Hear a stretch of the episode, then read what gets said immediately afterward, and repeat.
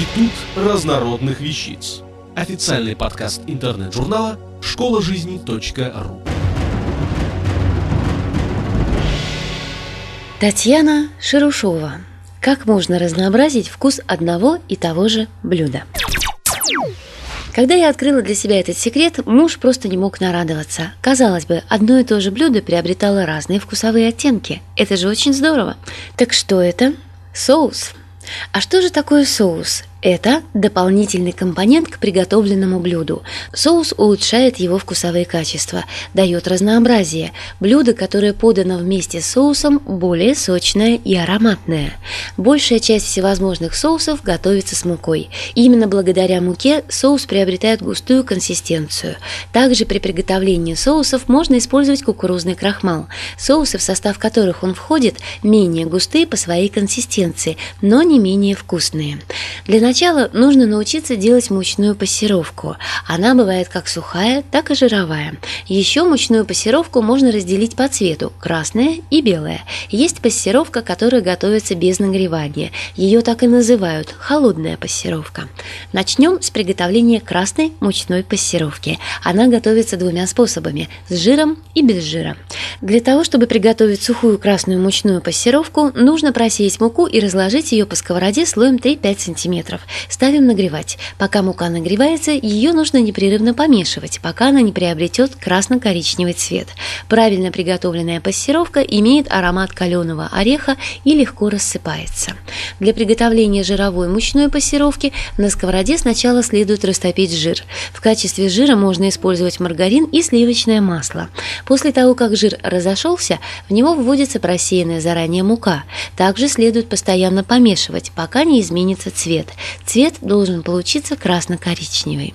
Такую пассировку используют для приготовления красных соусов. Для приготовления белой пассировки используется такая же технология, как и для приготовления красной, но только ее нагревают до тех пор, пока она не будет иметь кремовый оттенок, если готовится с жиром, или светло-желтый оттенок при приготовлении без жира. Такую пассировку используют в приготовлении белых соусов, сметанных или молочных. Жидкой основой для соусов являются бульоны, мясной, грибной, рыбный, молоко, сметана. Еще в соусы принято добавлять различные специи, пряности, приправы. Это придает им особую пикантность, улучшает вкус и действует возбуждающе на органы пищеварения. По своей консистенции соусы также имеют отличия. Их можно приготовить жидкими для поливки и тушения блюд. Можно приготовить средней густоты для запекания и добавления в овощные блюда и фарши. А можно приготовить и густые для фарширования и добавления в качестве связующей основы в некоторые блюда.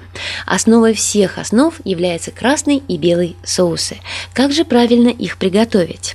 Соус красный основной. Для начала нужно приготовить бульон и процедить его. В это время можно приготовить красную сухую мучную пассировку, поставить ее охлаждать до 78 градусов примерно. Затем взять морковь, лук, корень петрушки и обжарить все вместе в течение 10-15 минут. Когда мучная пассировка охладится до нужной нам температуры, ее следует соединить с частью бульона до получения однородной массы.